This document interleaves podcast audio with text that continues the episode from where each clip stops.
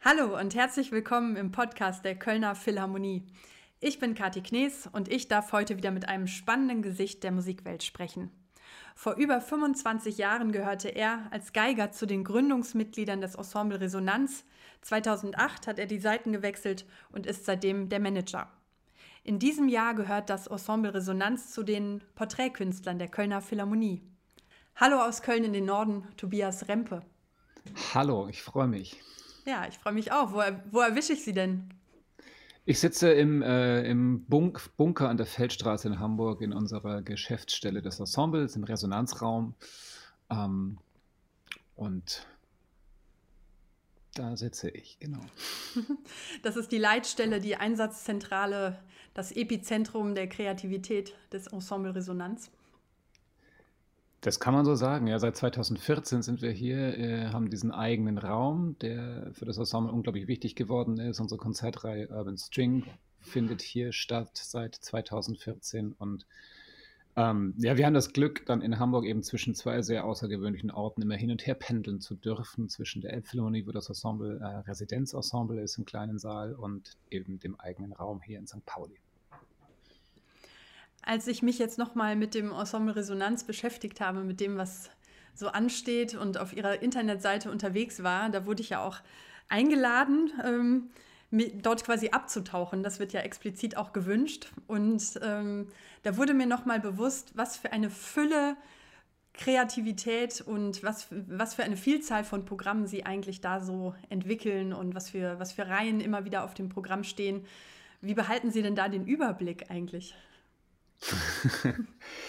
ähm, ja, es, es, es, gliedert sich ja doch irgendwie relativ äh, klar. Dann denke ich auch in unserer Arbeit an der Elbphilharmonie, unserer Arbeit im Resonanzraum, unserer Arbeit im Digitalen. Ähm, dann natürlich auch wiederum noch diese Räume durchschneidend ein bisschen auch die Arbeit mit Riccardo Minasio im 18. Jahrhundert, also sozusagen historische Aufführungspraxis auf äh, zeitgenössischen Instrumenten, auf all die Projekte unserer eigenen Konzertreihe mit der typischen Ensemble-Resonanz-Programmatik, die wir eben auch an der Elbphilharmonie, aber auch in Häusern wie der Kölner Philharmonie dann anbieten können, wo sich äh, sozusagen, ähm, ja, wo das Ensemble sich einen Standpunkt gewählt hat, der klassische Hochkulturmusik als zeitgenössische Kunstform präsentiert, was dann nicht nur mit neuen Formaten und neuen Kommunikationsweisen, sondern auch mit sehr viel neuer Musik und heute geschriebener Musik zu tun hat. Und dann äh, spielt natürlich alles, was auch aus, der, aus den üblichen Wegen herausgeht und auch den, den Kontakt zum Publikum sucht, Musikvermittlung eine sehr große Rolle und die Suche nach neuen Formaten. Also das hat auch in den letzten Jahren eine große Rolle gespielt, äh, immer wieder Zusammenarbeiten zu suchen, wo man überhaupt nicht weiß, was am Schluss bei rauskommt und wo teilweise Entwicklungsprozesse von einem ganzen Jahr oder so erst durchschritten werden, bevor man irgendwo landet, wie zum Beispiel bei der Zusammenarbeit mit Deria Yildirim oder mit Charlie Hübner. Und haben Sie dann eine dicke Mappe in der Schublade mit 100 unausgereiften Ideen oder sind das immer Dinge, die Ihnen spontan einfallen und zufliegen? Sind das Dinge, die Sie gemeinsam mit den Musikern in unterschiedlicher Formation entwickeln oder gibt es dafür einen Jour fix für neue Ideen? Nein, es, ist, es gibt ganz, ganz viele verschiedene Wege, auf denen äh, die Projekte des Ensemble Resonanz entstehen können. Äh, gebündelt wird es äh, an, so an ein, äh, zwischen einem äh, Musiker des Ensembles, das ist Tim Erik Winzer, der dramaturgischer Vorstand des Ensembles ist, und mir als äh, künstlerischen Manager des Ensembles. Da, ähm, da werden letztendlich auch so die, da landen die ganzen Prozesse und werden auch weitergetrieben und da werden auch zwischen Ensemble und Management dann auch die künstlerischen Entscheidungen gefällt. Äh, das ist aber trotzdem ein Prozess, der offen für alle ist. Und es gibt auch da, darüber hinaus noch die Konzertreihe Urban String, die nochmal so eine Sonderrolle ist, weil da wirklich das Ensemble komplett in einer Gruppe, die nur aus Musikern besteht, ähm, sehr frei in einem quasi budgetären Rahmen in der Reihe dann äh, sehr frei allen Ideen folgen kann, die äh, die Musiker noch insbesondere interessieren. Das ist so eine Art auch Experimentierlabor. Viele Projekte sind auch, die dann auf den größeren Bühnen gelandet sind, sind auch dort bei Urban String auch entstanden. Und wenn Sie so planen und neue Dinge entwickeln, haben Sie dann immer im Kopf von Anfang an, wie kommt das an beim Publikum? Was könnte gefallen? Wo können wir das spielen? Oder nehmen Sie sich da die künstlerische Freiheit, einfach immer zu überlegen, worauf haben wir eigentlich selber Lust. Und dann wird das schon ein Erfolg.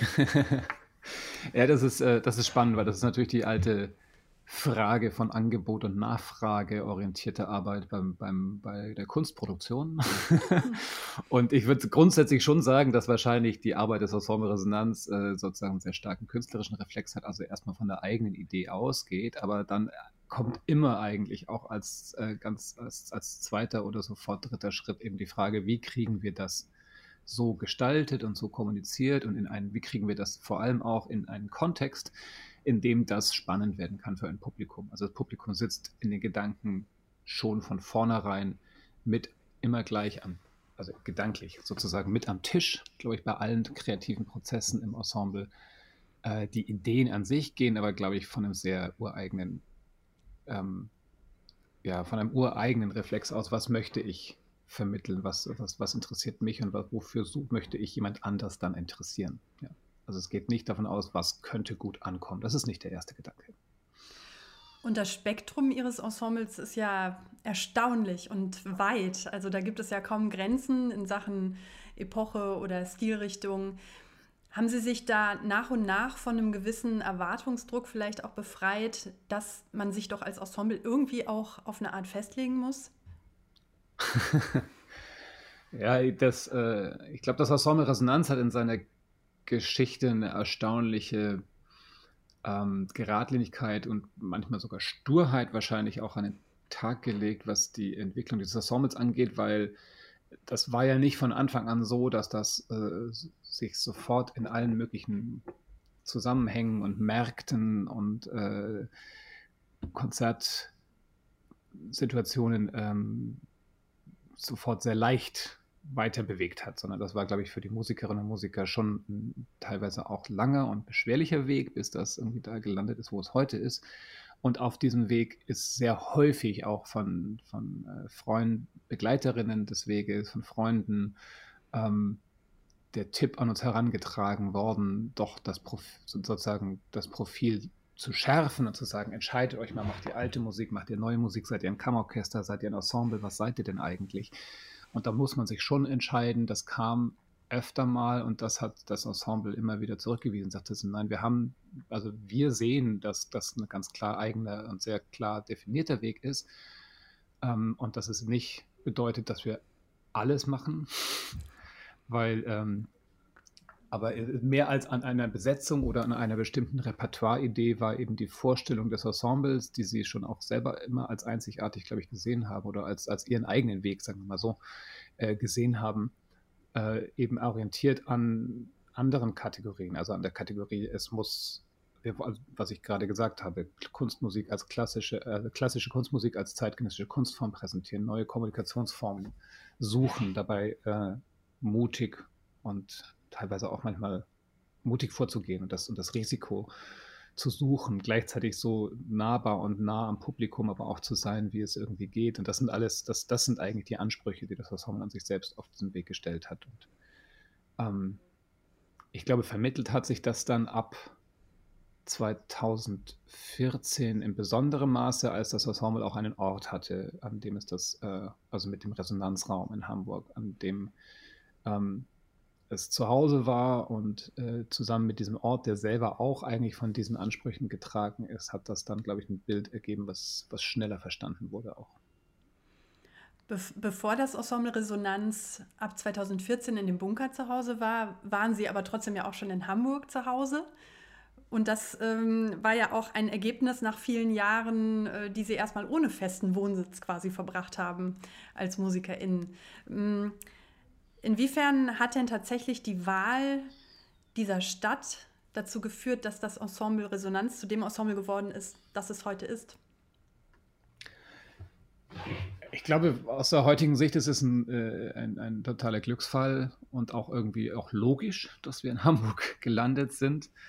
Ähm, das Ensemble hat sich ja quasi ohne festen Ort gegründet, weil es in der Jungen Deutschen Philharmonie entstanden ist. Das ist eine Auswahl der Studenten, Studentinnenorchester. Ähm, das heißt, wir waren alle äh, mitten im Studium, als das Ensemble gegründet wurde und waren verteilt über ganz Deutschland, teilweise auch äh, Europa, äh, in den Studienresidenzen der Musiker und Musikerinnen und ähm, haben uns dann regelmäßig getroffen, meistens eben in der, erst in Frankfurt, dann irgendwann in Dietz an der Lahn, in der zwischen Limburg und Koblenz, wo wir einen Proberaum zur Verfügung gestellt bekommen hatten und auch leicht unterkommen konnten auf dem Gelände einer stillgelegten Bundeswehrkaserne. auch wichtige Jahre für das Ensemble. Ähm, und als dann am Ende des Studiums der einzelnen Musikerinnen und Musiker klar war, entweder, wir müssen uns jetzt entscheiden, entweder war das eine schöne Zeit mit diesem Ensemble, die wir verbracht haben, und dann sucht sich jetzt jeder einen Job, oder wir versuchen das zu unserem Job zu machen. Und, ähm, und dann war klar, wenn es waren genug dabei, die gesagt haben, lass mal versuchen, das zu unserem Job zu machen und da weiterzugehen und das zu professionalisieren. Und dann war klar, wir brauchen einen Ort. Und weil tatsächlich eben, ähm, glaube ich, ein Drittel des Ensembles in der damaligen Besetzung auch aus Hamburg stammten und gleichzeitig eben die, die Vorstellung da war, Hamburg ist eine Stadt mit einem riesigen Potenzial, wo aber auch jetzt noch kein international tätiges Ensemble angesiedelt ist, da ist doch noch Platz für so etwas, ähm, ist dann die Entscheidung gefallen, eben nach Hamburg zu gehen und da mit, mit, nichts in der Tasche eigentlich zu starten, weil niemand hat uns dahin gerufen, außer Benedikt Stamper, der sagte, ihr könnt hier, also der Benedikt Stamper war damals der künstlerische Leiter der Leishalle. Ähm, der Geschäftsführer der Hamburger Leishalle, der hat gesagt, ihr könnt hier im kleinen Saal eine, eine Reihe aufbauen. Ähm, Budget habe ich nicht, aber ihr könnt den Saal haben. und das war, damit ging es dann eigentlich los und sah lange auch echt nicht gut aus. Dann, also weil das zwar auf, im kleinen Kreis äh, künstlerisch überzeugt hat, glaube ich, was wir da gemacht haben, aber ähm, wir waren mehrfach dann auch mit der eigenen Konzertreihe, die wir gemacht haben, äh, wirklich am Rande des, des, des äh, finanziellen Kollapses dann auch oft. Und lange Rede, kurzer Sinn, wenn Hamburg, glaube ich, nicht sich entschieden hätte, sich selber komplett zu verändern und unter Druck zu setzen und irgendwie sich selber irgendwie neu zu definieren mit dem Bau der Elbphilharmonie, dann glaube ich, wäre das Ensemble Resonanz nur eine weitere kurze Ensemble-Episode in der Geschichte dieser Stadt. Davon gibt es ja auch ein paar. und ähm, da es aber anders gekommen ist und tatsächlich Hamburg mit dem mit der Entscheidung, wir bauen die Elbphilharmonie mit den entsprechenden Schwierigkeiten, dieses Konzerthaus zu bauen, mit der daraufhin folgenden äh, noch stärkeren Festlegung bis hin zu einer Senatsdrucksache in Hamburg, die sagte, wir wollen Musikmetropole in Europa werden. Also die Stadt hat sich selber mit Zielen ganz schön selbst unter Druck gesetzt, könnte man sagen, auch um äh, angesichts des Desasters auf der Baustelle auch äh, sich, äh, sich und die Welt von der Ernsthaftigkeit dieses Anliegens wahrscheinlich zu überzeugen das war natürlich gut, weil wir dann auch tatsächlich eben auch einen, einen Punkt hatten, mit dem wir argumentieren könnten, sagten, wenn das, wenn Musik jetzt eine große Rolle spielt, dann ist das, dann braucht die Stadt uns vielleicht auch und dann gab es auch tatsächlich äh, bessere Möglichkeiten, ein Ensemble in der Stadt aufzubauen. Sind denn alle Fragezeichen, was so die Zukunft bringt, jetzt dadurch einfach verflogen, dass sie sich in den letzten über 25 Jahren etabliert haben, natürlich auch weit über die Elbphilharmonie, über Hamburg hinaus? Oder ist das auch immer noch so eine Art Motor, dass man als freies Ensemble trotzdem nie so genau weiß, was die Zukunft bringt? Ah, definitiv zweiteres. Also auf, auf und, und äh, spannenderweise ja auf zwei Ebenen. Also auf der einen Seite ist es, äh, um das aufzugreifen, ist es tatsächlich überhaupt nicht klar, ähm, ob das Ensemble so sicher in der Landschaft steht als freies Ensemble aufgrund seines Erfolges. Ähm, da sich die gerade jetzt auch nach der Corona-Pandemie und dann aber auch den daraufhin folgenden anderen multiplen Krisen, die sich jetzt im letzten Jahr noch aufgetürmt haben, mit Krieg und Inflation und Fachkräftemangel und äh, enormen Kostensteigerungen, ähm, da ist als, also wir haben als freies Ensemble äh, einen sehr, sehr hohen Anteil in unserer Finanzierung von äh, Einnahmen, die wir selbst auf dem Markt erzielen. Also wir sind sehr marktabhängig. Der Markt hat sich komplett verändert. Da ist aber auch gar nicht mehr so viel drin wie vor der Pandemie. Also die fast 50 Prozent Deckung unseres Gesamtkostenbudgets über eigene Einnahmen auf dem Markt sind einfach nicht mehr möglich. Gleichzeitig sind die Kosten unglaublich gestiegen, weil also nicht nur das hat nicht nur mit Inflation zu tun oder Energie, sondern auch eben mit, äh, gerade im Dienstleisterbereich, wenn man dann ähm, technisches Personal oder Transport äh, Unterstützung braucht. Äh, alles, das sind unglaubliche radikale Kostensteigerungen und das ist eine ungünstige Bewegung. Und, je, und ich glaube, es geht letzten Endes allen Kulturorganisationen haben da ähnliche Probleme. Alle haben ähnliche Probleme, aber je, also je größer der, die Marktabhängigkeit ist, desto größer die Probleme. Und unsere Marktabhängigkeit ist sehr groß.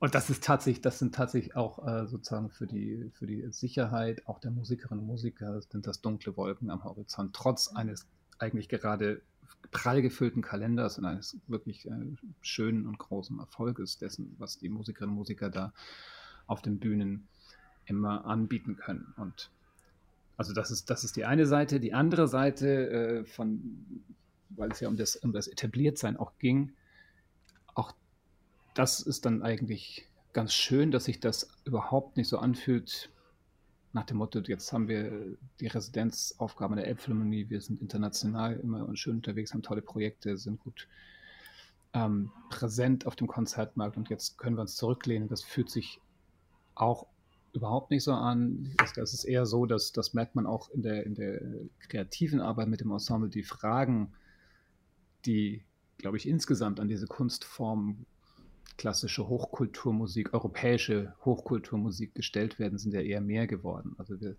das Ensemble Resonanz ist vor Jahren da aufgekreuzt und hat viele Dinge in Frage gestellt, was die Formate angeht, die Präsentation, die äh, Rituale rund um die Konzerte, Kommunikation und so weiter. Und ähm, hat dafür, mittlerweile geht's aber, geht es viel tiefer, die Fragen, die gestellt werden. Also man, kann, man könnte direkt ja sagen, dass eigentlich auch viele von den gesellschaftlichen Debatten, die geführt, geführt werden, in, in die, die Rolle Europas, die Geschichte Europas in äh, vielen, die Art und Weise, wie Europa die Welt bestimmt hat, auch die problematische Geschichte, postkoloniale Aspekte, Rassismus, Patriarchat, äh, die ganze hegemoniale Verbreitung Europas über die Welt, im, im, im, Guten wie im Schlechten, ist irgendwie mit dieser Musik verbunden. Und äh, letzten Endes ist vielleicht die klassische Musik der Soundtrack dessen, wie Europa über die Welt gekommen ist in den letzten 250 Jahren. Und da stellen sich wahnsinnig viele Fragen. Und das, dadurch ist einfach selbst das, egal wie alt das Repertoire ist, wenn man das, äh, wenn man die Kontexte sich sucht und diese Fragen stellen möchte und das nicht nur als affirmative Selbstvergewisserung nimmt, wie es lange eigentlich üblich war, dann ist das alles super lebendig, egal wie alt die Musik ist. Und das, äh, das glaube ich, bewahrt einen ganz gut davor, irgendwie zu sagen, wir sind jetzt da und äh, können uns zurücklehnen. Ja, Sie haben ja die Seite gewechselt quasi 2008 vom Geiger in die Geschäftsführung. Ich habe selbst ja auch mal Kontrabass studiert und werde ganz oft gefragt, ob ich das denn nicht vermisse. Ich muss das doch vermissen. Es kann doch nicht genug sein, über Musik zu sprechen, ich äh, kann doch nicht das aufgeben, ein Instrument zu spielen. Aber werden Sie auch häufiger mal danach gefragt, ob, Sie, ob das eigentlich zufriedenstellend ist, das, was das Ensemble Resonanz künstlerisch macht, aus der, von der Seite der Geschäftsführung zu beobachten? ja, das, die Frage kriege ich immer wieder gestellt. Und äh, also für mich persönlich ist sie einfach zu beantworten, weil ich, weil ich äh, glaube ich, ich habe das tatsächlich nie bereut. Ich war äh, in der Zeit die zehn Jahre, die ich als, als äh, nach meinem Studium auch als äh, professioneller Geiger immer aus Ensemble Resonanz, aber auch ansonsten als Freelancer unterwegs war, die waren unglaublich wichtig für mich und ich habe das auch mit großer Freude gemacht und habe auch äh, das Gefühl, dass ich in dem Moment aufgehört habe, als es am besten lief. und auch äh, frei von irgendwelchen Frustrationen eigentlich in dem Moment. Ich habe es, glaube ich, sehr wohl in dem Moment gespürt, dass weil ich immer schon auch in der Arbeit mit dem Ensemble eben auch auf der planerischen Seite aktiv war, dass ich mich dann irgendwie entscheiden wollte und ähm, auch das Gefühl hatte, dass ich auf der Seite irgendwie ja, vielleicht einen vielfältigeren Weg zu gehen habe als Geiger. Und, das, und ich bin damit total, äh, total im Reinen und es gibt äh, ähm, es gibt natürlich Momente, wo ich, also wo ich denke, so, ah, dieses Stück, das habe ich selber auf der Bühne gespielt und das ist, äh, aber das ist ein schöner Gedanke. Also das ist, äh, das ist total in Ordnung. Bei welchem Programm momentan haben Sie das Gefühl, ach, das würde ich aber selber gerne mal spielen? Äh, momentan jetzt also das sind, das sind so Werke, die selber sehr äh, für mich intensive Erfahrungen sind. Das hat dann äh, häufig mit Beethoven oder der zweiten Wiener Schule zu tun. Ja, und hier sind Sie am 30. Januar mit Bellinis Norma zu Gast. Und auf ihrer Internetseite kann man auch lesen, dass Riccardo Minasi sozusagen ihr Partner in Crime ist. Gehört ja. dieses Programm auch genau zu diesem, äh, zu diesem Feld, wo Riccardo Minasi als Partner in Crime auftritt?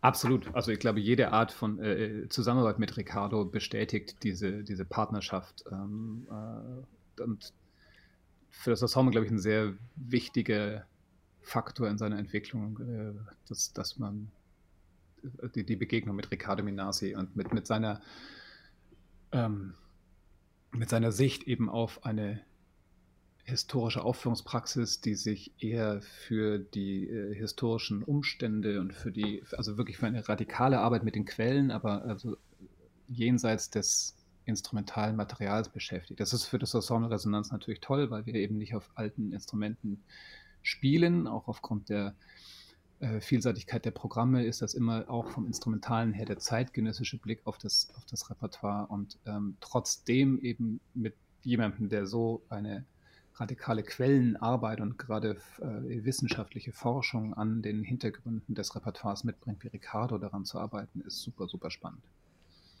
Was ist für Sie der Reiz, dann so eine Belcanto-Oper konzertant aufzuführen? Ist die Musik dann nochmal ganz anders unter der Lupe spürbar, als wenn das ähm, szenisch aufgeführt wird? Na, es ist auf jeden Fall schon mal für uns was Besonderes, weil wir, äh, das ist das größte Ensemble-Resonanz aller Zeiten, was wir bei der Norma da auf die Bühne bringen, weil wir allein mit einer Besetzung äh, über 50 MusikerInnen sehr selten spielen. Also eigentlich so groß waren wir noch nie, muss man sagen. So, äh, und ähm, auch das, in, insofern auch äh, ist natürlich Belcanto Opernrepertoire nee, überhaupt nicht das, das äh, was wir als Kernrepertoire haben im Ensemble Resonanz. Wir sind da, äh, dass das normalerweise hört das bei der Größe von Mozart und Beethoven Sinfonien dann auf. Und ähm, insofern eine sehr besondere Erfahrung. Und dann ist Riccardo äh, in seiner musikalischen Arbeit auch bei allem, auch wenn wir Mozart-Sinfonien, wenn wir die Haydn sieben letzten Worte, die ja auch in Köln noch kommen werden, spielen, das ist alles, kommt vom Theater, es kommt von der Oper, es kommt von einem, von einem äh, sehr, sehr ja, also auch ganz abstrakte Werke wie eine Mozart, Oper, äh, Mozart-Symphonie, meine ich, äh, werden irgendwo zu einem psychologischen Theater bei, bei, bei Ricardo und, und, und können deswegen ja auch so unglaublich Menschen äh, und, und auch, und auch die Musikerin des Ensembles selbst äh, packen in der Arbeit dann. Und ähm, insofern, er kommt vom Theater, er kommt von der Oper und äh, die Norma hat er selber in sehr, sehr intensiver, langer Arbeit ja auch nochmal einer kritischen Neuedition unterzogen und das ist eine und, und das ist eine unglaubliche Erfahrung, dann also gerade bei so einem Leib- und Magen-Repertoire mit ihm da zusammenzuarbeiten. Auf Ihrer Internetseite kann man das Ensemble Resonanz aber auch digital wirklich äh, erleben, in ganz vielen verschiedenen Besetzungen, ganz vielen musikalischen Spielereien auch, wo man auch wirklich eingeladen wird, als Zuhörerin äh, selber zu experimentieren und dort äh, den Klangkörper äh, quasi von innen zu erleben, fast dann digital. Ist das für Sie auch wichtig, die Musik digital zugänglich zu machen, für jeden, auch von zu Hause? Ja, das war ja immer schon faszinierend, der Gedanke, dass das geht und dass man das noch ausbauen könnte. Das war dann während der Pandemie natürlich auch, äh, war nicht nur die Zeit da, sondern auch die Notwendigkeit und aber auch die entsprechenden Förderprogramme dann auch, um so überhaupt erst so eine Infrastruktur wie Resonanz digital auch aufbauen zu können. Und ähm, insofern eben nach den ersten Schreckmomenten und auch den, den ersten Frustrationsmomenten, die die Pandemie mitgebracht hat, mit diesem ganzen Arbeiten in Schleifen, Absagen, wieder Neuplan, nochmal von vorne anfangen und wie das die ganze Zeit lief, war es ab, ab einem bestimmten Moment dann auch eine Zeit, in der wir unglaublich viel lernen konnten.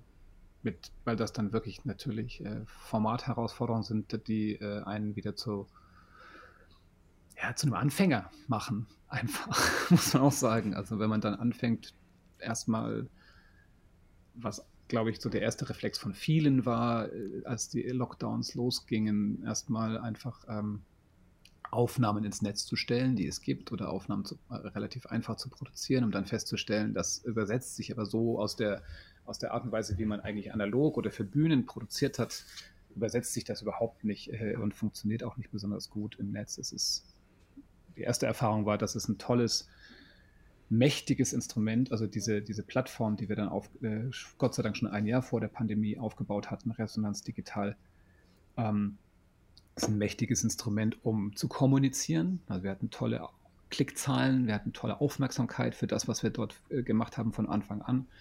Aber wenn man die Verweildauern angeschaut hat, wie lange die Leute wirklich dann ein, eine, eine, eine, äh, irgendeine Aufführung oder eine Aufnahme zuhören, die wir da reingestellt haben, dann war das sehr ernüchternd, weil das äh, kaum einer das ganze Ding gehört hat. Die meisten nach wenigen Minuten oder gar Sekunden auch wieder abgesprungen waren.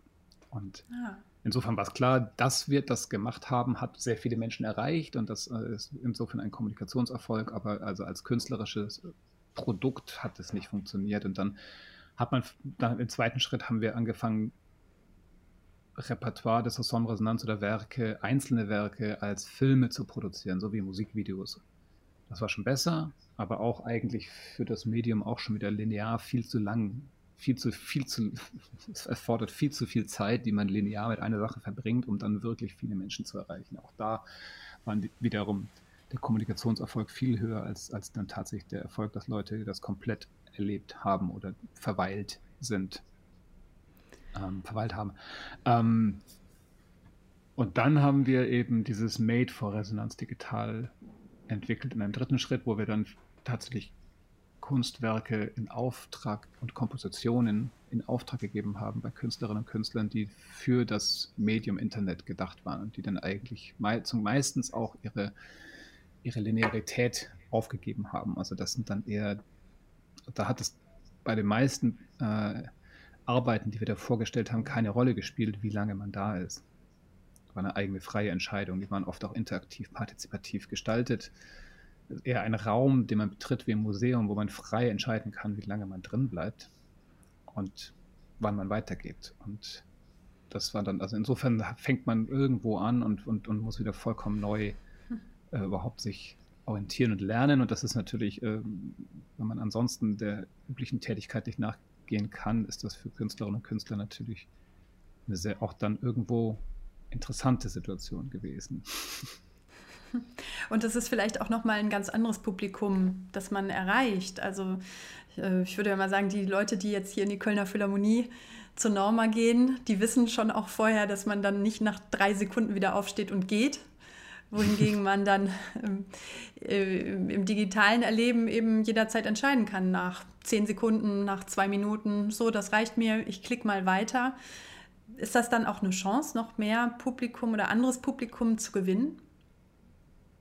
Ich glaube schon. Also ich, ich würde aber auch sagen, dass wir da immer noch im, im Prozess sind und, und wir versuchen schon auch uns selber irgendwie jetzt nicht zu schnell, also nicht, nicht zu schnell zu glauben, dass wir es jetzt verstanden haben oder auch auf der anderen Seite auch nicht zu schnell enttäuschen zu lassen, weil es auch jetzt, also auch ganz ehrlich, es ist immer noch nicht so, äh, so dass wir da jetzt äh, Tausende von Menschen für, für sehr lange Zeit erreichen. Es ist, äh, ich glaube, wir sind immer noch am Suchen. Und trotzdem glaube ich, dass diese Art auch Musik, also dass das Musik auch im Netz zu präsentieren, musikalische Kunstwerke im Netz zu präsentieren, dass das definitiv ähm, eine, eine Zukunft hat oder weitergehen wird. Es ist einfach da, es wird genutzt werden, aber den, den Weg dorthin aus äh, zu finden, wo es oder, oder sich selber jetzt vorzustellen, wo es irgendwann landen kann und was alles möglich sein wird und was dann vielleicht auch die, die sich etablierenden Formate sind, ist, glaube ich, echt noch nicht abzusehen. Ich glaube, die gesamte Szene ist im Umgang mit diesem Medium wirklich noch ganz am Anfang. Was würden Sie denn sagen aus Ihrer Perspektive bei all diesen unterschiedlichen Formaten, ob das jetzt digital ist oder mit Urban String in einer kleinen Besetzung im Bunker oder eben mit 50 MusikerInnen hier in der Kölner Philharmonie? Was ist für Sie aus Ihrer Perspektive immer so der klangliche rote Faden, den Sie in Ihrem Ensemble wiederfinden? Ja, ich glaube, dass wir das, wir beschreiben das in unserer Selbstwahrnehmung oder auch in unserem Anspruch als eine bestimmte Art von Energie. das Ensemble hat tatsächlich einen, äh, einen Begriff dafür erfunden, der heißt stuhlkantig. und das ist, das bezeichnet, glaube ich, die, diese Art von Energie und Aufmerksamkeit und, und, der Zuwendung jedes einzelnen Musikers, jeder einzelnen Musikerin auch ans Publikum und an die eigene Rolle im Ganzen äh, und die eigene Verantwortung auch. Ähm, und das ist, das ist auch äh, jetzt wahrscheinlich keine gängige äh, Kategorie, um einen Klang zu beschreiben, aber es ist trotzdem, ich glaube, in Bezug auf das Ensemble Resonanz ist das irgendwie der zentrale, äh, die zentrale Eigenschaft des Klangs des Ensembles für mich. Und jetzt sind wir ja noch ganz frisch ins Jahr gestartet und das Jahr liegt noch so vor uns. Was sind so die Projekte, auf die Sie sich am meisten freuen? Aber das sind tatsächlich jetzt äh, ganz schön, ganz schön viele, die da jetzt kommen. Also der, der Januar geht natürlich unglaublich intensiv jetzt auch los. Also mit der Norma, die ich selber in Aix-en-Provence nicht hören konnte, weil ich da nicht hinreisen konnte, weil ich äh, da krank war. Ähm, und jetzt auch das erste Mal hören werde in Hamburg in der Elbphilharmonie, dann eben in Köln. Da freue ich mich wahnsinnig drauf. Ähm, ich freue mich genauso auf äh, Migrant, was wir jetzt morgen in Hamburg spielen werden und dann, was auch nach Köln kommt im Rahmen unserer Port unseres äh, Porträt-Künstler-Daseins dort in dieser Saison. Und ähm, freue mich auch wahnsinnig darauf, endlich Grido von Helmut Lachenmann in Hamburg in der Elbphilharmonie endlich spielen können für 48 Streicher, die Version von seinem dritten Streichquartett äh, auf diverse Reisen natürlich auch, die jetzt noch kommen. Da, da, wir werden das erste Mal in London spielen, im Barbican im April mit Patricia Kopaczynskaja. Das wird auch ein Highlight. Wir sind mit den sieben letzten Worten, die auch in Köln ja zu hören sein werden, noch in, nach, dem, nach dem Konzert in Köln in Perugia in der Basilika. Und äh, dieses Werk in Perugia in der Basilika am Mittwoch vor Ostern zu spielen, ist auch was Besonderes natürlich. Ähm und ähm, ja, insofern kommen da wirklich einige sehr schöne Sachen noch auf uns zu. Wunderbar. Ich freue mich sehr auf die Norma in Köln am 30. Januar. Und ich danke Ihnen sehr für Ihre Zeit. Jetzt, ähm, womit beschäftigen Sie sich heute noch? Was liegt so an? Ich werde äh, noch ein paar planerische Sachen für die nächste Saison ähm, mit denen beschäftigt sein und dann bin ich nachher in der Elbphilharmonie, wenn äh, das Ensemble dort für Migrant probt. In Hamburg wird Migrant verbunden sein mit einer äh, Videoarbeit der Bühnenbildnerin, der Szenografin Annette Kurz. Die ist unsere Artist in Residence in der Elbphilharmonie in dieser Saison. Und das heißt, wir haben in der Elbphilharmonie eine Gast- oder Residenzkünstlerin, die äh, das Inszenierte, das Körperliche, das Visuelle am Konzertgeschehen in den Blick nimmt und mit dem Ensemble in jedem Konzert zu einem anderen, auf eine andere Art und Weise daran arbeitet. Wir hatten schon zu Beginn eine Skulptur auf der Bühne im großen Saal. Wir hatten eine sehr ausgefeilte äh, Bühnenregie und, und Lichtinszenierung im zweiten Konzert. Jetzt morgen geht es um Projektion zusammen mit Migrant wir werden auch noch mit Maske und Kostüm arbeiten und äh, mit der Architektur der, des großen Saals der Leishalle. Das sind die Schwerpunkte für Annette Kurz als Artist in Residence des Ensembles. da bin ich sehr gespannt. Jetzt gerade vor allem auf die Zusammenarbeit mit ihr an Migrant. Es ist spannend und es bleibt spannend. Wie schön. ja. Vielen Dank für Ihre Zeit.